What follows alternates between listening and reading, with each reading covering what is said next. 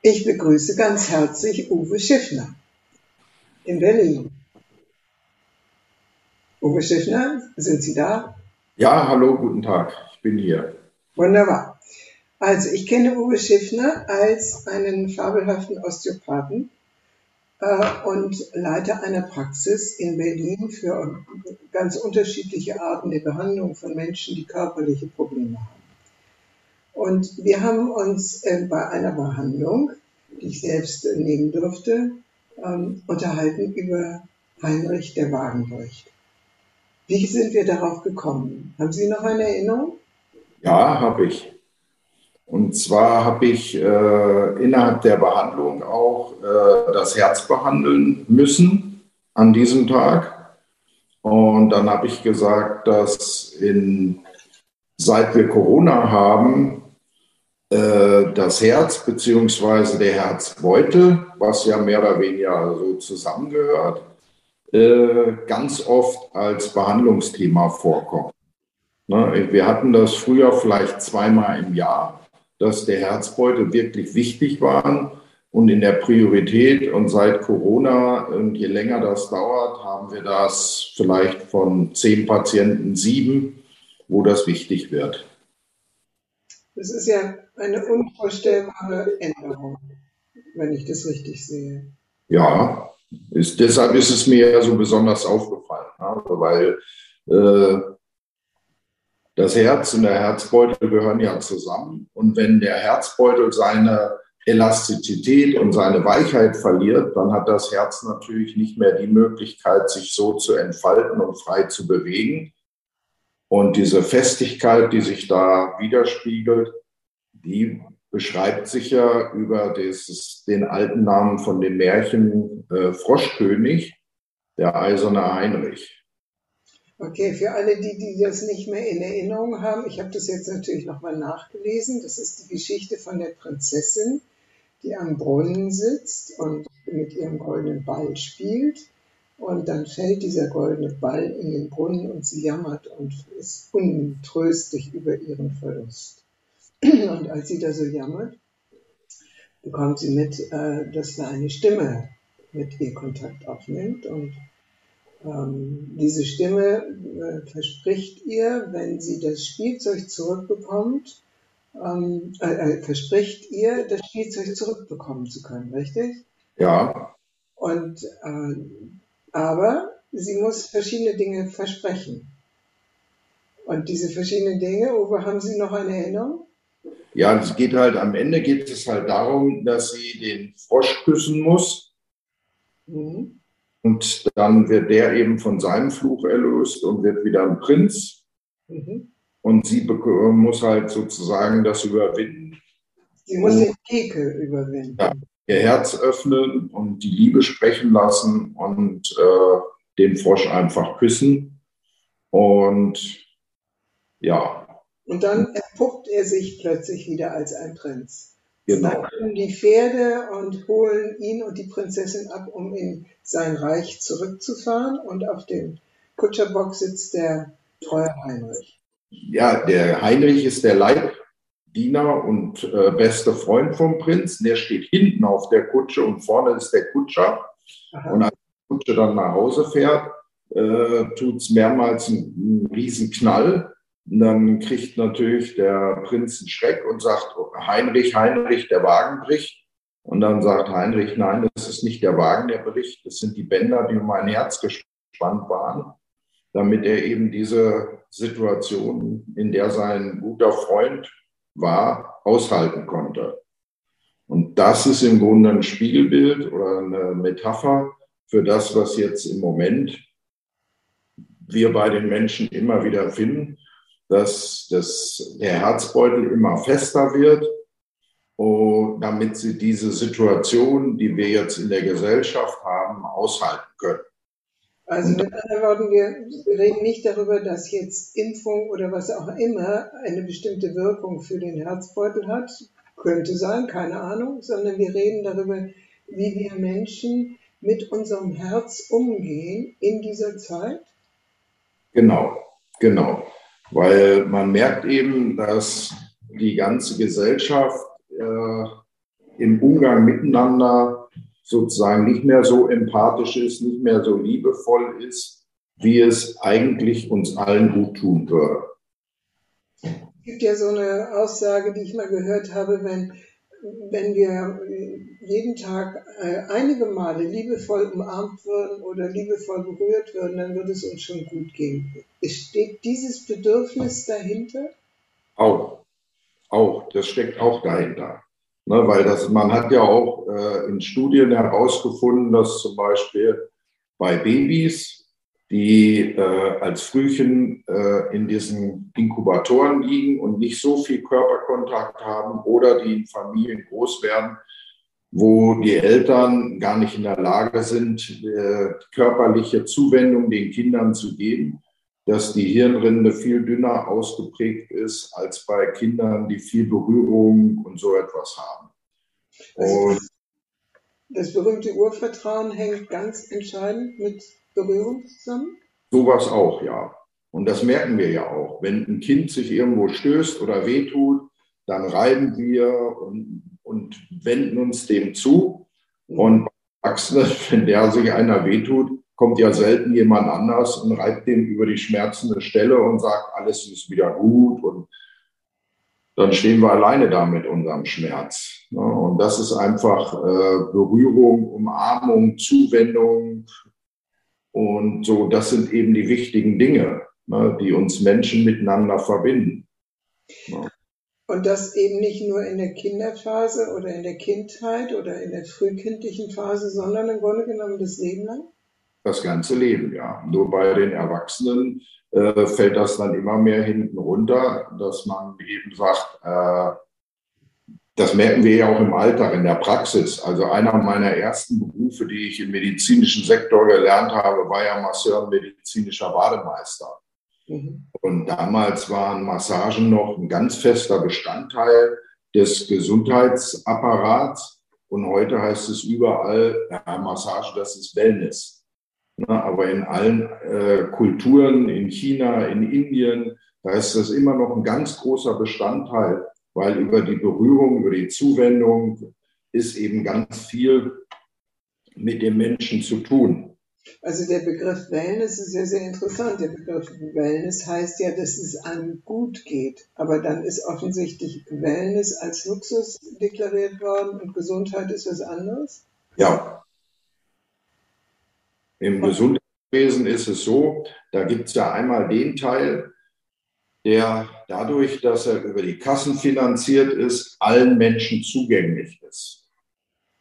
Und dann gibt es den Teil, der nur denen zugänglich ist, die es entweder selber bezahlen oder aus Eigeninitiative äh, sich in ihr Leben holen. Und bei Massagen ist es eben so, wenn man sich nicht gegenseitig massiert, äh, dann äh, kann man sich das eben nur über finanzielle sozusagen in sein Leben holen. Und viele Menschen, die das Geld nicht haben, die sind dann außen vor, weil das äh, Kassenwesen, in dem sie versichert sind, bezeichnet das eben als Wellness und dann wird das den Menschen nicht zugänglich gemacht. Okay, das ist eine sehr schwierige Entwicklung, die wir insgesamt genommen haben. Aber gleichzeitig nicht aber. Und gleichzeitig haben wir doch Möglichkeiten, uns diese äh, Wellness im wahren Sinne des Wortes, also dieses Wohlbefinden durch Berührung und Kontakt zu verschaffen. Äh, und jetzt, also erstmal grundsätzlich zu verschaffen, dann können wir vielleicht danach nochmal auf Corona angehen. Wir können ja aus, also wir können ja unser Herz zeigen, wir können ja in Berührung gehen, wir können auch ein Stück weit in Berührung gehen, indem wir einfach Menschen anschauen. Also wirklich ähm, auf der nicht stofflichen Ebene uns so nähern, dass wir uns wahrgenommen, gesehen, geliebt fühlen und andere das von uns fühlen können, oder? Ist es nicht der Fall? Die meisten von uns ja.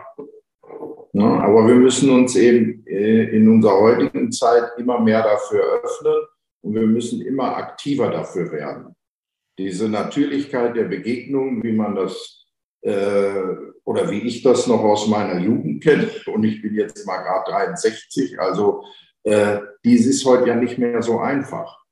Na, wenn früher Menschen irgendwo saßen, dann hat man sich halt, hat man da gesessen, irgendwann hat man sich angeguckt und dann hat man einfach ein paar Worte miteinander gewechselt.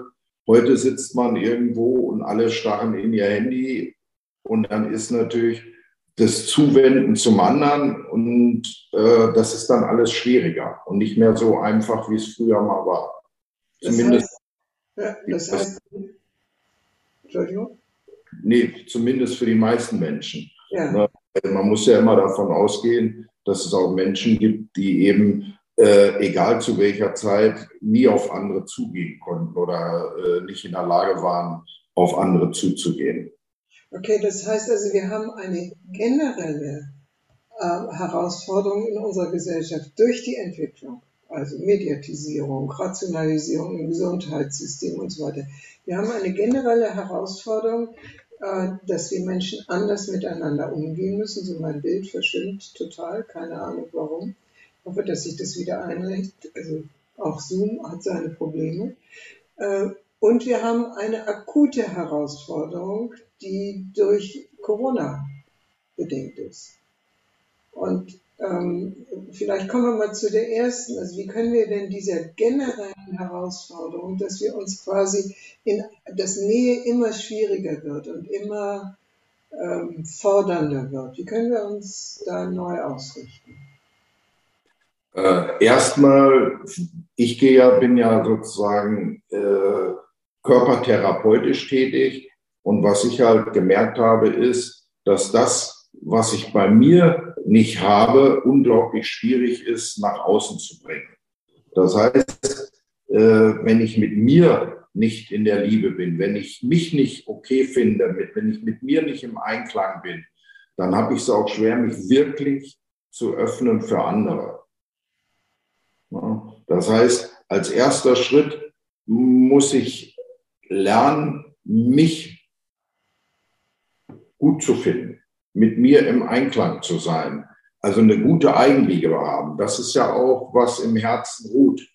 Ne? Wir, wir haben ja, äh, wenn man es energetisch sieht, im Feuerelement haben wir ja ausnahmsweise vier Meridiane, während sonst ja nur zwei sind, jedem Element zugeordnet.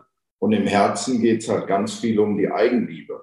Und aus der heraus treten wir dann nach außen. Und das ist sozusagen erstmal die Basis. Weil wenn ich mich schon nicht leiden kann, dann habe ich es natürlich auch schwer, auf andere zuzugehen.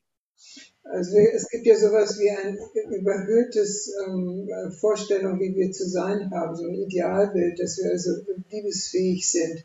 Äh, und das bezieht sich normalerweise immer auf andere. Ja? Also dass wir liebfähig sind, andere zu lieben wenn ich das jetzt höre, dann äh, kommt mir diese Formulierung aus der Bibel in den Sinn, liebe deinen Nächsten wie dich selbst. Also ich, ich brauche die Selbstannahme und die Selbstakzeptanz, ähm, um auch wirklich in eine gute Beziehung zu anderen treten zu können. Ja, das ist meine Einstellung dazu. Ja. ja. So, und dann wäre dieses, dieses äh, Nein, Heinrich, es ist nicht der Wagen, es sind die Bänder, die eisernen Bänder um mein Herz. Das sind also die Bänder, die wir um uns legen, wenn wir dem der Selbstliebe nicht Raum geben. Oder Zum Beispiel. ja? Mhm. Oder ist es das, also der, wenn man jetzt das Märchen nimmt, dann würde das ja heißen, dass der Heinrich in dem Schmerz über den Verlust seines Freundes sich selbst auch nicht mehr annehmen konnte. Ja, zumindest konnte er sich nicht mehr entfalten.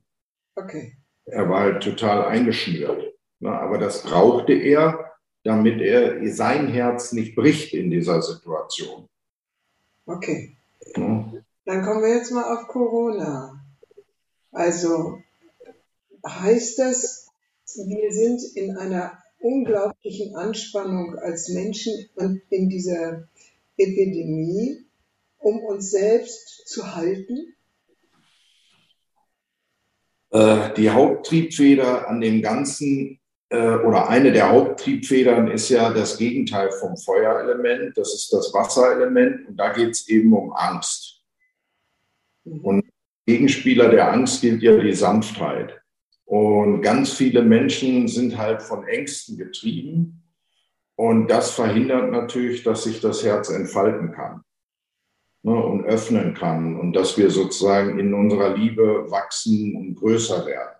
Und deswegen führen dann die Ängste dazu, dass wir immer enger werden, immer kleiner werden und die ganze Empathie immer weiter verschwindet. Und uns fehlt ja dann irgendwann auch die Übung, ne, weil wenn man eben durch Lockdowns und die ganzen Ausgrenzungen, gerade für Menschen, die sowieso nicht so viel, wie zum Beispiel viele Alte, äh, wie die Kinder, äh, die dann ihrer Sozialfelder beraubt werden, die haben es natürlich dann doppelt schwer. Und irgendwann, äh, und dann übernehmen die natürlich auch die ganzen Ängste von ihrem Umfeld.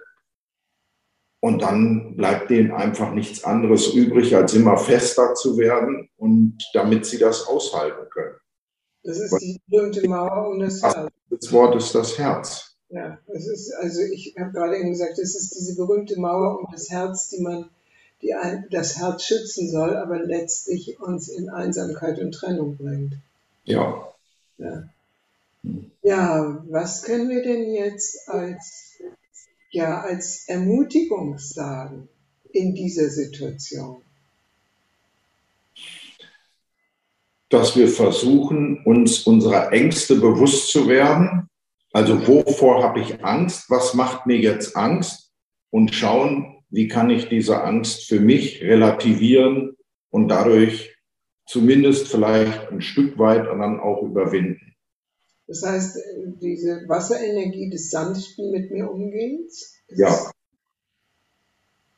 Und auf der Körperebene, äh, frage ich jetzt nochmal den, den Osteopathen.